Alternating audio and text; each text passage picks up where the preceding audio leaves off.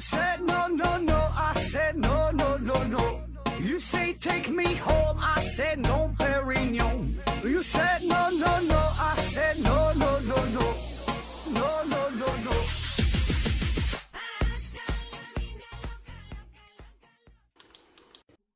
拼命探索，不计后果。欢迎您收听思考盒子，还是线上硬广。欢迎大家继续参与抽奖活动，奖品呢分别是由丁博士公司提供的有机活性炭和美人茶公司提供的茶叶。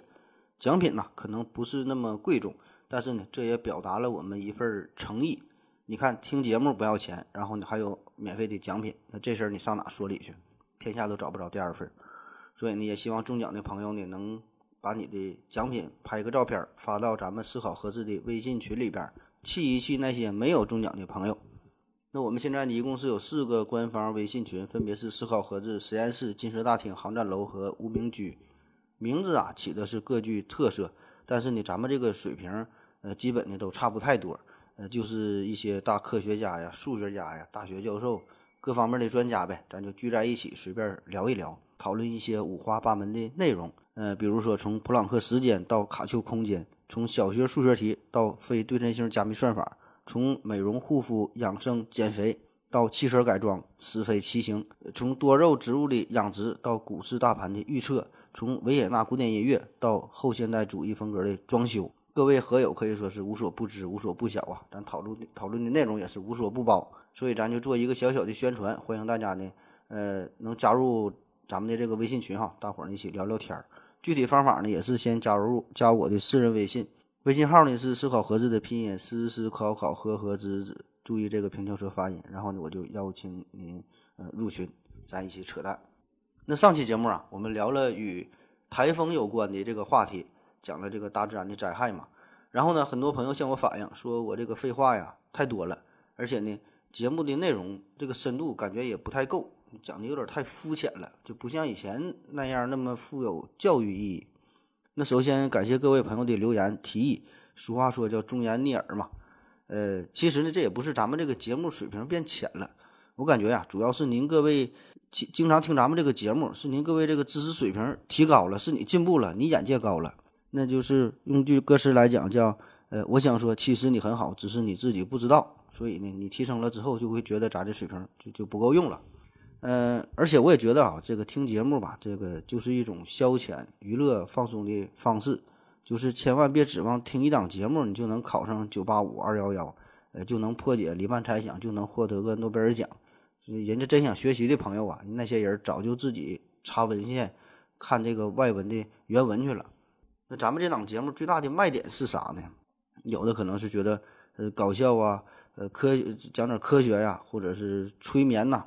呃，其实呢，我也是一直在不断寻找这个这个问题哈，想找到这个节目的核心，可以说这也是咱一个节目的一个灵魂。那我们公司董事会呢，也是经常坐下来哈，再探讨一下呗。因为这个事儿啊，这个是不是开玩笑的？因为这是一个集团的一个精神支柱，也是咱们未来发展的要努力的方向。嗯，在很长一段时间之内吧，我就觉得我是。就想做点正义的事儿嘛，就是推广中国的科普事业，传播科学精神，就像一个圣人一样，就是逢人就给他讲讲相对论。你要是不听啊，我就给你绑起来，给你硬讲；你要是敢睡觉，我就往你脑袋上浇点凉水。不听都不行。可是呢，渐渐就感觉吧，这这事儿不是你想推广就能推广的。科学和科普呢，这也是呃完全两码回事儿。你培养青少年的这种兴趣哈，什么什么呃，让他喜欢上科学，我感觉呀。这这就是一个扯淡，就是那些人家天才少年，人家根本也不用你启发，人家上中学的时候自己可能就学完微积分了，而一些青少年朋友所谓的热爱科学、喜欢探索，个人感觉吧，这也是一种就是叶公好龙而已，呃，基本的就是对什么恐龙啊、飞碟啊，可能有点好奇心罢了，根本算不上热爱科学，就是听点儿科学家的故事，就是凑凑热闹呗。一到动真格的时候，他就不行了。你看他那个数学考试、物理考试，他基本他该不会还是不会，该不及格还是不及格。而对于我们成年人来说吧，喜欢听科学段子、这这些小故事、这些八卦的新闻，其实就和喜欢听评书、听相声、听有声书啊这些本质上呢没有任何的区别。那只不过呢，有一些人可能会觉得，我听与科学有关的内容，心理上呢有一种优越感，就是站在了这个鄙视链的顶端，觉得你看我这就是学习了，我在进步了，我没有浪费时间，你就是找一种心理上的安慰罢了。其实这个就跟你听一段白眉大侠呀还差不多，就是兴许咱咱还赶不上人家那水平呢。嗯，而且现在我也越来越觉得啊，咱们这个节目啊，终究还是一个比较小众的，就是爱听的人怎么他都爱听，呃。他就会主动的把这个喜马拉雅平台上相关的这些内容吧，他都会自己他就去找去去搜索出来了，那自然他就会听了。你不爱听那些人，你给他钱给他钱呐，他也不听。你推广啥的这个作用啊，呃也不是太大。你就像有人他不喜欢打篮打篮球，有人不喜欢打排球，有人不喜欢打打打台球哈，就是各个这个兴趣爱好不一样，你你怎么吸引他启发他也没啥用。所以我觉得咱这节目呢就应该。呃，更像是一块磁铁，就是可可以把这些志同道合的朋友吸引在一起。呃，就像是有车友会，有这个驴友会嘛。咱们就是把一些脑洞大开、喜欢胡思乱想、这种天马行空的，呃，同时还自以为挺出名、挺热爱科学的朋友，就集中在一起，就是大家热闹热闹而已哈。嗯，而不应该是说的想做一桶这个油漆，就是刻意的把别人刷成同样的颜色。然后你还冠冕堂皇的给自己贴上所谓科学的标签，哎，那就不太好了。所以有一些朋友也是经常捧咱们嘛，说说咱这公司啊，这个是做的好事儿嘛，就推广科学知识、普及科学文化，满满的正能量，身后还自带这个辐射光环，闪闪发光的，甚至还拯救了不少人的灵魂。呃，如果我们公司真的做到了这些，那也是一不留神做到的，这个并不是咱们努力而为之，这就是一个小小的副作用而已。那还有朋友说呀，听咱节目就是纯纯觉得好玩儿，就挺搞笑的。虽然听不懂，但也挺爱听。东北人说话还自带，呃，这种搞笑的成分哈，挺有意思。这种人呐，这个不占少数。呃，很多人都是冲着这个娱乐来的。呃，我私下也是见过几个妹子，呃，有一个南方妹子，她就是学文科的。呃，上学的时候，就高中的数学、物理啊，基本就没及过格。然后我问他为啥爱听呢？他就说就就觉得搞笑嘛，就一听我说话就笑得合不拢腿了，合不拢嘴了。虽然这个东北很多方言嘛，他听不懂，呃，具体一些知识点他也更不会，但是呢，哎，就是爱听。那还有一些朋友呢，就是因为他身处异地，呃，多数就是东北人呗，然后离开了黑吉辽，有的去南方打拼的，有的去大西北创业的，也有出国留学的。那他们听咱们节目呢，就是想听听这种熟悉的味道，熟悉的口音。呃，东北话呢，也就成为了一种思念的一种寄托，呃，一种释放。那还有相当一部分朋友呢，真的就是把咱这节目当成催眠曲来听。俗话说得好，叫白天听二零四九不瞌睡嘛，晚上听思考盒子睡得香。这话真不是浪得虚名。呃，我自己也没弄明白，这到底是我吐字不清啊，还是说我这声音的频率啊是有什么特点啊，比较特殊？不管我说啥内容，哎，总有一些朋友听上三分钟、五分钟，保证就困。十分钟过去，马上呼噜声的就起来了，这就比这个领导讲话、比数学课老师上课都管用哈！这我也真是醉了。那么在所有这些朋友当中，就是听咱节目的理由当中，呃，那天我看到一个挺好的答案，这大概意思啊，就是说听咱们节目呢，可以记住节目里边的一些内容，学会几个小段子，呃，这样呢就可以在酒桌上啊和别人吹牛逼了，感觉这个还是挺实用的，就增加点茶余饭后的谈资呗。哎，我觉得。人家这个这目的哈，这就挺好的，非常的单纯嘛，还能学以致用。呃，反正不管大家出于什么目的吧，就感谢大家伙的收听，嗯，感谢大家伙的支持。呃，今天的废话更多哈，我估计有挺多朋友都已经开始换台了，嗯，可能是偷偷的去听二零四九去了。嗯，当然也有一些朋友他就是爱听这种闲扯哈，就爱听没用的，你讲正经的他还不听呢。你看这一会儿这十多分钟过去了，一点正事儿没聊。行了，哎呀，真得说点正事儿了。继续说说与大自然的灾难有关的事儿。上期呢，咱们是说了台风嘛，今天呢，咱们说说洪水。这洪洪水，洪水猛兽嘛，这洪水很吓人。但是呢，咱今天说这个洪水啊，可不是一般的洪水，是史前大洪水。那啥是史前大洪水？这就得先说说啥叫史前了。史前，史前就是历史的前边呗。那哪段历史前边呢？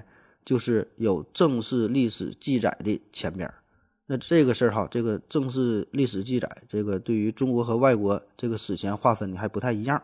咱先说说中国的史前，中国的史前呢，指的大约就是从一千七百万年前到公元二十一世纪这么长的这么长的这个这个时间，大致就是呃石器时代覆盖的这段范围，包括呢早期猿人、晚期猿人、母系氏族时代，以及还有一些关于三皇五帝的传说，这些呢都可以划为呃史前这段时间。那么这个终点终止到哪呢？一直呢就是到这个夏朝建立为止啊，这呢就是史前。所以咱们现在一背这个中国朝代表嘛，都是说夏、商、周、春秋、战国、秦汉、三国、两晋、南北朝、隋唐、五代十国、宋、元、明清。你看，这是从夏朝开始的，就有记录了嘛。那我们还总说一个词儿叫做上古啊，经常说说说这个上古大神如何如何，怎么怎么厉害，能耐大了去了。呃，伏羲呀、神农啊、女娲呀，还有这个天之四灵，这个青龙白虎、朱雀玄武。那啥叫上古呢？其实呢，这也就是。呃，指的是在有文字记载出现以前的一段历史时期。那因为当时没有直接就这直接就这种记录嘛，所以那个时候发生的事儿，那个时候的人一般呢也是没法直接去考证，可以说是开局一张图，内容呢全靠编。那对于这些传说，往往呢就会带有浓厚的神话色彩了。这就跟讲故事似的，就是大家呢都喜欢添油加醋，一个传一个，一个传一个。那么这样一代一代的传下去之后，那就可热闹了。但是呢。跟原来的真事儿啊，那就差老多了去了。所以这个夏朝哈，这个呢就可以看作是一个分水岭。在夏朝之后，就是有了明确的文字记载嘛，就是这个甲骨文呐，就是是那个商朝的一个呃文化产物吧，就是有这个文字记载了。白骨头黑字上面写着呢，那就不容置疑了。那当然了，至于你能不能把这个字准确的翻译出来，但那是另外一回事了。但是起码它已经有记录了嘛。而至于这个夏朝到底有没有哈，这个也是一个存在争议的话题。就是包括很多历史学家、著名的大文人，比如说苏轼啊、郭沫若呀等等哈，他们都怀疑这个夏朝的存在。毕竟到目前为止啊，咱们还没直接挖出夏朝的文物，也没有发现夏朝的文字。哎，当然有有人可能会说了，不有一个叫嗯二里头遗址的嘛？但是这个也是争议不少啊。反正我们现在对于夏朝的认识，更多的呢。都是出于《史记》啊，还有一些这个甲骨文上面的一些记录吧。而咱们这个中国关于大洪水的记录的这个事儿，正是呢发生在夏朝以及呢夏朝之前的这么一段时间，所以呢这个事儿就很有争议，很有意思了。那以上呢这个就是对于中国史前这段时间的一个极简的介绍。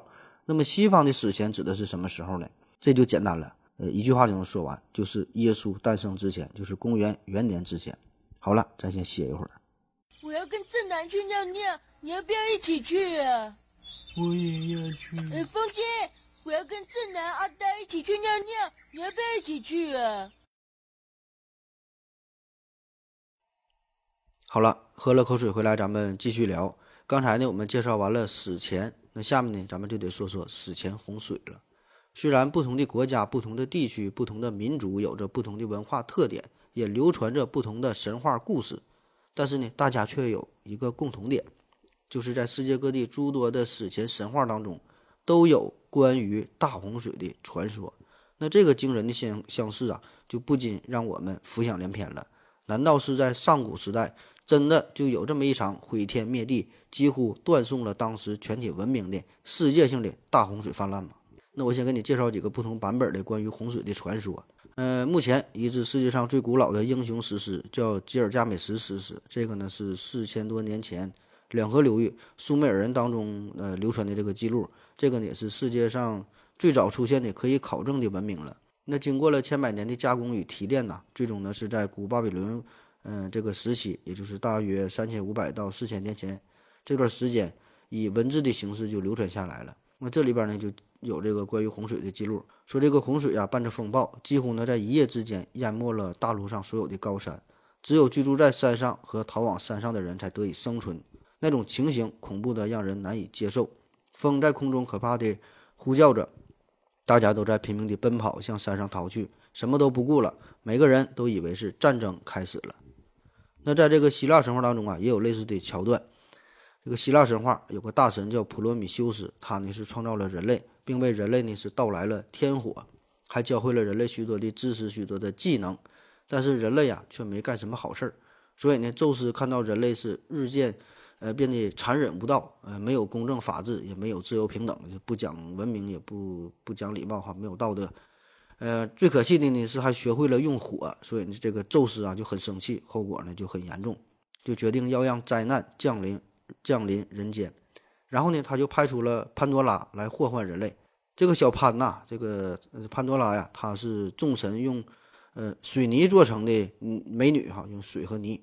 她呢是集美貌与智慧于一身。这个潘多拉下凡以后呢，就是勾引普罗米修斯的弟弟，呃，叫埃比米修斯。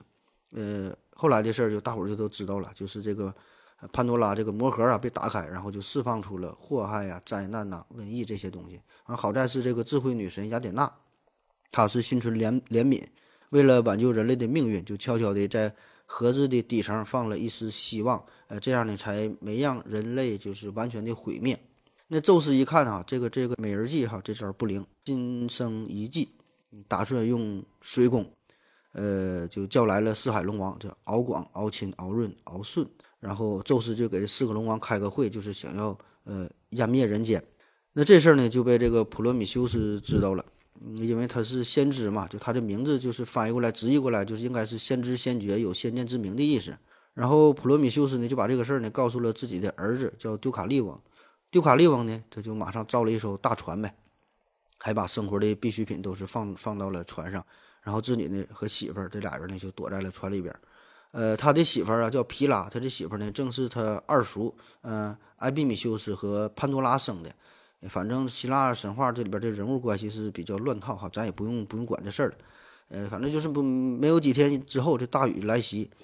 呃，然后这个洪水就是吞没了整个大地。呃，丢卡利翁他这个船呢就飘到了山顶上，然后直到好几个月之后，这个洪水呢才渐渐的退去，大地重现。这两口子呢也是唯一躲过这次，呃，宙斯发的这个洪水的，呃，这个人哈，地球上就剩这俩人了。呃，但是呢，这个此时的大地啊已经是变得光秃秃的了，啥也没有哈，毛都没有。然后这个丢卡利翁呢，他虽然活着，但是没有办法，地上啥也没有了，他就祈求宙斯给自己一点提示呗，叫叫神谕。然后宙斯就说呀：“我低头向山沟，追逐流逝的岁月，风沙茫茫满山谷，不见我的童年。”然后丢卡利翁就明白了，那大概的意思啊，就是想让这两口子低着头呢往山坡上走，看着石头呢就捡起来往脑袋后边扔。嗯，虽然不知道是具体想干啥，就这么去照着他说就去做了。哎，果然呢，这奇迹呢就出现了。就丢卡利翁扔的这个石头扔到身后之后呢，变成了男人；他媳妇儿皮拉扔的石头呢，呃，就变成了女人。那这样呢，这个全新的人类啊，就被从这个石头中啊就被就被创造出来了，然后呢，重新生活在这片大地之上。你看呢，这个也可以看作是最早的硅基生命。那说完了外国的，咱们再说说中国的。呃，中国咱们各种古书啊，《淮南子》啊，《尚书》啊，《楚辞》啊，很多古书里边也都有关于洪水的记载。比如说，就这一段叫“汤汤洪水放歌，呃，荡荡淮山相陵，浩浩滔天”。这个直接翻译过来的就是说，这洪水肆虐呀，把这个大地分割成一块一块的。然后呢，洪水呢也是漫过了高山，漫过了丘陵，水非常大。呃，《山海经·海内篇》这里边记载还说，叫“洪水滔天，滚”。且熙攘以淹洪水，鲧呐，鲧这是一个人名，这这就是大禹，大禹啊，大禹治水，大禹他爸就是鲧。呃，整句翻译过来呢，就是这洪姐洪水滔天，这鲧呢是为了堵住洪水，呃，就盗取了沙土。呃，还有下半句叫不待地命，地令祝融沙鲧于禹郊。呃，鲧复生禹，呃，地乃命禹逐步土以定九州。呃，说人话就是鲧呐，在没有得到天神同意的情况之下，就用堵的方法呢来治水，所以呢就引起了天神的不满，然后鲧呢就被天神治罪呗，就是被这个祝融在羽山的郊外就给杀死了。然后呢，鲧有个儿子就是禹呀，就咱说这个大禹，呃，天神呢就命令大禹接替他爸的工作，就是继续治理洪水，呃，安定九州，就这么个事儿。那再后来呢，就是大禹治水嘛，三过家门不入。然后呢，治水就成功了，然后大禹就当上皇上，呃，就建了夏朝。这后边事儿咱就大伙儿都知道了。那这个治水之前发生了什么呢？就为什么会出现洪水呢？这个就是水神共工和这个皇帝的孙子，呃，叫颛顼，这俩人就干仗。然后呢，共工呢没打过颛顼，又说是这个水神共工和火神祝融打仗，就是水火不容嘛，他俩干仗。反正不管跟谁打仗，就是这个水神共工他都是输了。然后呢，这这人脾气还大，输就输了呗。他一怒之下呢，撞折了支撑天的叫不周山，把这个山呢是撞坏了，然后就是天崩地陷，就洪水滔天了。然后鲧呢和他儿子大禹嘛这边就治水，然后女娲娘娘那边呢就是炼五色石就补天嘛。你看这上下文这事儿，就就就这么连上了，这就。那大家可能以为啊，我是为了做节目是现学了几句古文哈，现学现卖。其实不然，我是可以毫不夸张的说，从小呢就是熟读《山海经》，对里边的故事啊如数家珍，倒背如流。现在也能倒背如流的《山海经》哈，《山海经》经海山，《山海经》经海山。然后在这个圣经里边呢，呃，也有着这个记载，是这记录的非常详细嘛。这个咱都听过，叫诺亚方舟，呃，是旧约《创世纪》里边有有这么诺亚方舟的事儿。呃，之前是伊甸园的事儿，就是夏娃偷吃禁果，然后被赶出了伊甸园。那亚当和夏娃是是人类的始祖嘛，所以呢，他俩呢偷吃了禁果的身上就带着这个罪过，所以呢，他的后代呢也是带着罪过，这么一代一代就传下来了。这呢也是成为人类一切呃这种罪恶呀灾难的一个根源，这就叫原罪嘛，就从这来的。所以呢，这个后世的人们就是互相欺骗呐、斗争啊、残杀呀，就没干什么好事儿。那所以这个上帝一看，非常的伤心呐，看这些人类也没有什么治理的价值了，干脆吧，就都给你们灭了得了，就想把这个地球啊重启一下。呃，这重启这重启不行，这是得格式化一下，就完全给你清空。呃，原文说的就是耶和华见人在地上罪恶极大，于是呢宣布使用洪水毁灭天上地下有血肉有气息的活物。无一不死，但是呢，这个上帝也发现了，就是在这个人类当中还有一个好人，叫做诺亚哈，这人不错。然后呢，就指示诺亚，就想把他留下来呗，嗯，让他呢带着他的妻子和儿子，还有这个儿媳妇，就建造一艘大船，然后把成双配对的这个家畜和这个鸟类，呃，一些动物吧，就带上这个方舟，然后希望新一代的人和动物能够悔过自新，就重新做人，好好的开始呗。然后这个大船建完之后呢，洪水就开始了，下了四十个昼夜。洪水就淹没了最高的山，所有的生物都被淹死了，只有这个诺亚一家和这个方舟里的这些动物们就是得以存活。然后许多天之后，这洪水慢慢的才消退。诺亚呢就打开这个方舟上的这个小窗户，放出了一只乌鸦去打探消息。完了，乌鸦呢一去不复返。然后呢又过了一阵儿，这诺亚呢放了一只鸽子出去，然后遍地都是水嘛，这鸽子也没有落脚的地儿，最后又飞回来了。然后又过了七天，这诺亚呢又把这鸽子放出去，到了黄昏时候，这个鸽子才飞回来，嘴里呢。呃，衔着一片翠绿的橄榄叶儿，那这个诺亚就明白了呗，就是洪水已经退去了，都有绿色植物出来了，呃，然后就开始重新的繁衍生息，就有后代的这些人了。呃，后来呢，怎么就把这诺亚方舟嘛，就是比喻成为灾难时的一个救星或者是一个避难所。然后呢，这个鸽子和这个橄榄枝呢，就是象征着和平嘛，这就是从这传来的。那还有一种说法哈，说咱们这个咱们这汉语啊，这个船这个字儿，你看船左边呢就是一个舟。右边呢？你看这个，这不就是八口哈？就八口人呗，船上待了八口人，那就这一个就与这个诺亚方舟这个事儿哈，这就不谋而合了，不约而同了。你看，呃，诺亚方舟这也是上面也是住了八个人嘛。那有人可能会问，刚才不说是诺亚和他媳妇儿儿子加儿媳妇，这才四口啊，这这差四口人呢，这不是八口哈。这个圣经是这样记载的：这个诺亚他有三个儿子，呃，分别是闪、含和雅弗。你看老两口加上三个儿子，三个儿媳妇，不就八个人了吗？人家早就安排的明明白白的了。那么这事儿到底是真的吗？这个船跟这个有啥关系吗？这事儿你就别当真的听了。那实际上咱们古代的“船”这个字儿啊，也不是这么写的。左边是一个舟，右边呢是一个公哈，公众的公。后来呢才变成这样。嗯，英国，英国有个民族学家叫做弗雷泽，他呢是专门调查过在北美洲、中美洲、南美洲一百三十多个。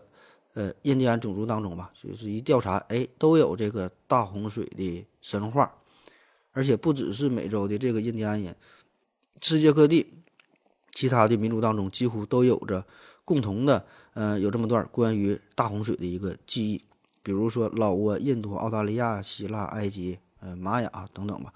而且呢，这些故事当中，这个情节和典型的人物哈，这个桥段。基本呢都很相似，都是这个洪水淹没了平原，淹没了村庄，淹没了最高的山，呃，然后呢，只有少数的人呢，呃，得以活命，嗯，然后这个洪水爆发也是非常的突然，持续时间呢也很长哈，基本都是这么个事儿。那为什么在这个世界上，任何一个只要有足够时间跨度的这个民族当中哈，它这个历史传说当中都会有惊人相似的这个大洪水的传说呢？那第一种解释就是，确实真的有一场世界规模的大洪水呗。这样呢，才促成了全体人类的共同记忆。那为什么会产生大洪水呢？这就有不同的假说了。比如说有这个外来撞击说，呃，说呀是有一颗巨大的小行星撞击了太平洋，然后呢造成了大海啸啊、地震呐、这些灾难，引起了整个北半球的大洪水。嗯，这个事儿有没有道理呢？确实是有这么一个比较著名的事件，叫做新仙女木事件。这个是大约一点三万年前，呃，有一颗彗星就撞击了地球。这个彗星啊，直径大约有一百公里左右，呃，撞击的带来的这个影响非常的严重，呃，使得整个地球呢笼罩在黑暗之中，同时呢，大量的动物啊也都灭绝了。那为啥叫新仙女木事件呢？因为这个彗星撞击地球嘛，就是乌云遮天蔽日，这个气候呃骤冷，就气温下降了。所以呢，在温带地区能活下来的，只有本来应该是生活在北极地区才有的植物，叫仙女木哈，只有它才能活下来，气温这么低。所以你把这个这这个现象哈叫做仙女木事件。那还有人研究说呢，这个大洪水啊，可能与这个火山爆发有关，火山爆发也是引起这个海啸啊，产生了洪水。还有说呢，是这个叫星球异动学说。啥叫星球异动？就是地球这南北极啊互换，南北极一互换呢，就是导致气候剧烈的变化，极地的冰雪融化，海平面上升，就形成了洪水。但是目前的研究表明吧，最近一次，呃，地球磁极的这个大反转呐，呃，是在大约七十八万年以前。那这个时间呢，跟这个大洪水发生的时间呢就不太相符了，因为。通常这个神话当中传说的这个大洪水呢，都是发生在八千年到一万年前这个时间，和这个七十八万年这个差别呀稍微大点儿。那以上这些解释啊，是从地球内部呃出发哈给出的一些假说，还有人呢从这个地球以外入手就推测，呃有一些这个太阳啊、月亮啊或其他行星经过。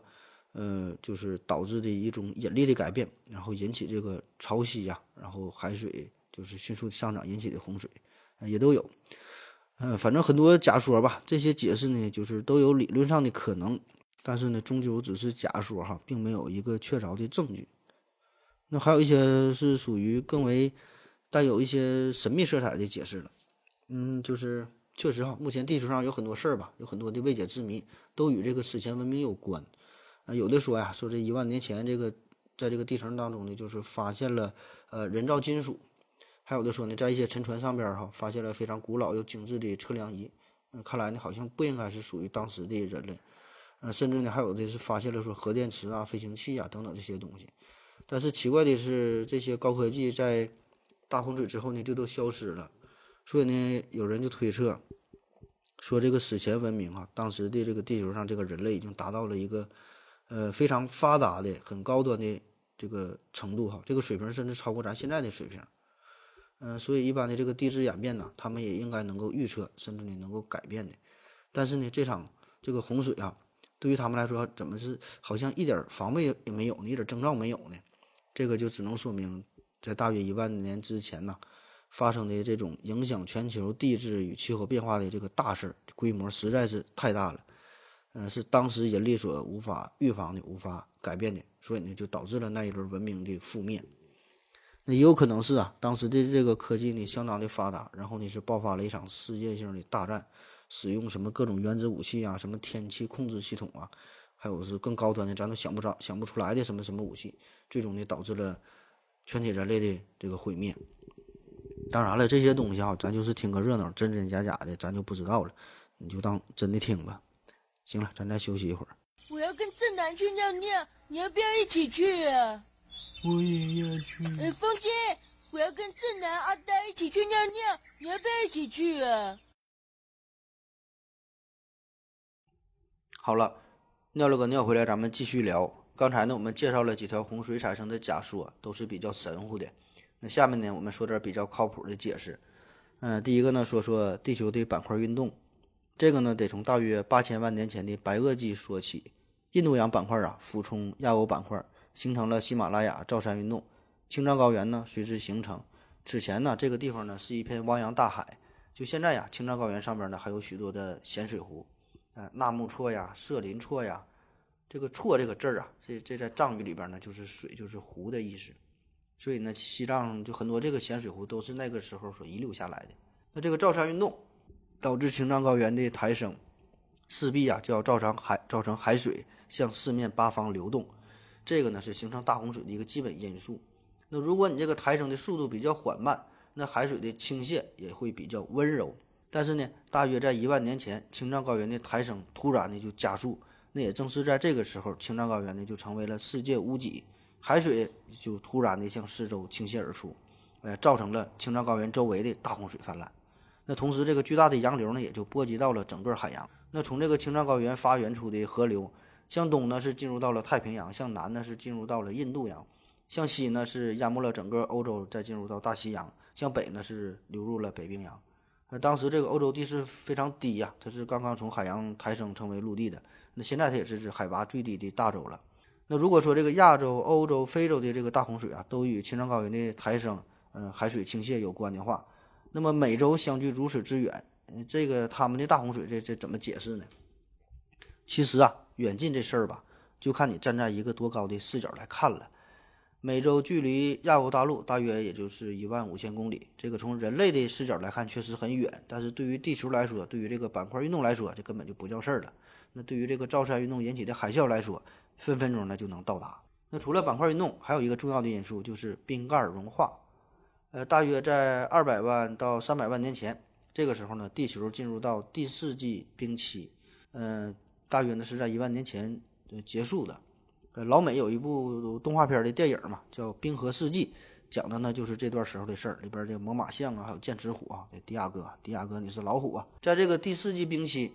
这个时候呢，气温就是急剧下降，亚欧大陆有大部分的地区啊都是被冰川所覆盖，那只是在非非洲哈，这个气候呢是比较温暖的，所以呢这个地方这个古古都人类还在不断的进化发展。那大约是在十万年前，现在人类的祖先呢在非洲才形成，然后并且开始呢走出非洲，迁徙到西亚呀、南亚呀、东南亚哈等等地区。呃，但这个时候呢，并没有继续北上，到达亚欧大陆的内部。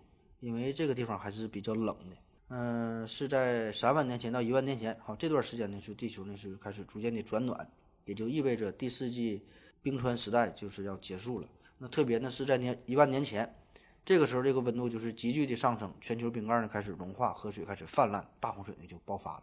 那此前这个北半球这个冰川覆盖的范围非常非常广泛哈，咱说哈它能达到咱们现在就是呃黑龙江、内蒙古这片地区了。而在北美地区，它呢甚至能够达到北纬四十度的范围，北纬四十度哈，这个就和咱们北京的纬度差不多了。那你想想，这么多的冰块化了，自然呢是非常巨大的水量。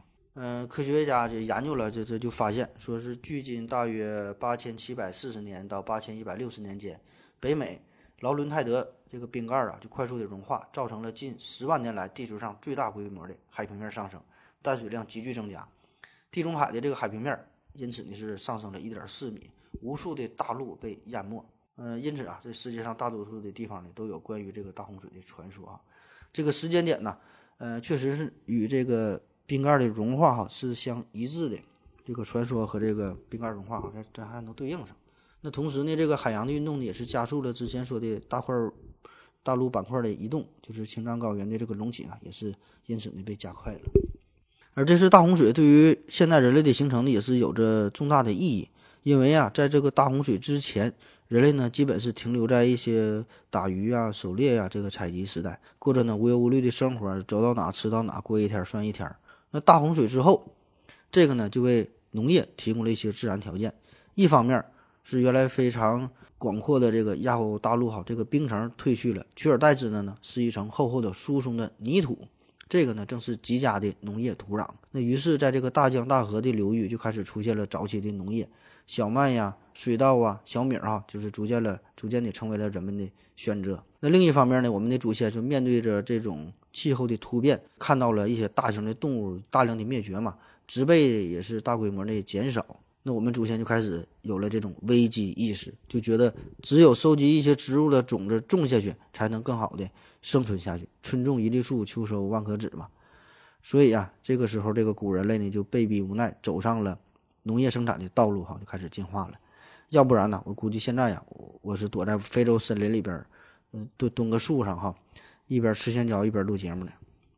那还有一种解释，还有一种解释就是说，洪水这事儿啊，呃，确实真是发生过，呃，而且呢，在每个民族当中呢都有过，但是呢，这并不是一场。世界级的大洪水，就是大伙儿呢各记录的都是自己的，因为在这个世界各个地方都可能有火山、地震、海啸、飓风，都会引起各种海水的猛涨，呃，甚至是下大雨啊，这个融雪啊，这些都会造成河流的泛滥。所以呢，大伙儿的这个记忆哈，并不是同一场洪水，而是自己的洪水。这个呢，得分两方面说，一个呢是这个古代人类认知呢比较有限。呃，李白有诗云叫“危楼高百尺，手可摘星辰。不敢高声语，恐惊天上人。”危楼高百尺，哈，这个就是古人眼里一个极高的楼了，认为可以摘星辰。那现在看来，呃，也没多高哈，就是十多十多层楼呗。那当然，这里边有一定比喻，有一定夸张的这个文学表现手法。但是无论如何，受于当时的技术限制，特别是上古时代，那他们口口相传的这个内容啊，必然有一些夸张的成分。这个史前大洪水可能啊，在现在看来，可能就是一场暴雨、一些小河的泛滥而已，算不上什么大洪水。嗯，因为你看，我们这个每一个人哈，对于这个洪水规模啊，对于这个自然的认知，都与呢自己身边自己生活的地方有关。那实际上呢，就是说得看看这个洪水的受灾范围到底有多大呗。那由于这个古时的信息传递非常慢啊，非常非常的闭塞，这个人口也比较少，活动范围也是很小。那在他们眼中，这个全世界呀，可能就是相当于咱们现在几个村、几个县的面积。那如果这个几个村、几个县同时受到了洪水的袭击，他们呢就会以为是整个世界都被淹没了。呃，第二方面呢，就是这个发生洪水的必然性。咱们现在总说叫四大文明古国嘛，古巴比伦、古埃及、古中国、古印度。那看看这四个地方有什么共同的地理特点呢？你看这个古巴比伦，它呢是地处幼发拉底河和底格里斯河这俩之间这个流域，所以叫两河文明。呃，古埃及呢是地处尼罗河流域哈，北边地中海，东边红海。嗯，而咱们的古代中国哈，主要呢就是在这个黄河流域。那古印度呢是得益于恒河啊，这是印度文明的发源地，也是呃印度教徒心中的圣河哈，这恒河。那这就不难看出了，这四大文明古国都是靠在河边的这个地方形成发展的，嗯，逐渐壮大的。这事儿就好理解，因为古人生存不容易哈，所有的这个农耕民族啊，他都需要水呀，都离不开水，都得住在离水近的地方，水太重要了。特别是这个河水哈，它还是淡水，呃，水资源还相对比较稳定，更加的适合于农业生产。另外，你看这个河流啊，它还有一个很强大的一个调节功能。你这个地方哈，住在河边儿。不太冷，不太热，不太干的，也不太湿。这个对于古代人哈，他们改造自然能力非常非常差嘛，也没有空调，所以对于这个原始人来说哈，有个河景房呢，就是一个不二的选择了。而在这个地理位置上，这个大河周边呢，容易形成冲积扇，就地势比较平坦嘛，这样呢也是有利于村落，有利于城市的发展，利于有利于这个基础建设、交通运输哈。不管是陆地上还是水上，也是都很便利。那不仅是四大文明古国，还有后来的爱琴海文明，还有许许多多不那么有名的小众的文明吧。哈，这些，是反正这个人口聚集的地方，都是以这个河流以两边哈为中心，然后逐渐辐射出去的。那直到现在呢，也是如此。你就看吧，发达的有钱的地方哈，除了沿海地区，就是大河的两岸。你看南京、武汉、伦敦、纽约、柏林、慕尼黑哈。基本有水经过的地方，这地方啊，起码它不会太穷。可以说，这个历史上人类及其社会生态系统的一个发展，嗯，都是与这个河流它是相互依存的、密不可分的。那说到这儿哈，那么问题就来了：既然你生活在河边，那俗话说“常在河边走，哪有不湿鞋”。你常在河边住，这保证有洪水呀。所以在漫长的人类历史当中，从概率上讲，每一个文明都不可避免的都要遭遇大洪水。那比如我们比较了解的有这个尼罗河，它呢就会定期的泛滥嘛。那同样哈，每条河流只要这个人类居住的时间足够长，每条河水都会有这种周期性的变化，它都会淹死人。那咱们现在总说有这个百年一遇的洪水啊，什么千年一遇的洪水，如果这个时间哈放在人类历史当中，那百年千年也就是一瞬间而已。所以啊，但凡是生活在大河旁边的文明，都会有过洪水的经历哈，都会有过洪水的记忆。这事儿呢也就不足为怪了，嗯，但是需要指出的是，就是人类心中的这个洪水呢，并不是一场洪水啊，嗯，并不是说的都是记录的这么一个事儿。那简单的说，就是人类文明需要水源，水源丰富的地方呢，发生洪水几率也就更大。那成功治理的古人，这个治理了洪水，他们就是存活下来了，文明得到了延续。而那些治理不成功的，没能躲过洪水的文明，自然的就不存在了，被淘汰了，或者是这个河流干枯了，他们就搬走了，或者是活活被渴死了。那所有这这些这些文明哈，它就没有洪水的记载了。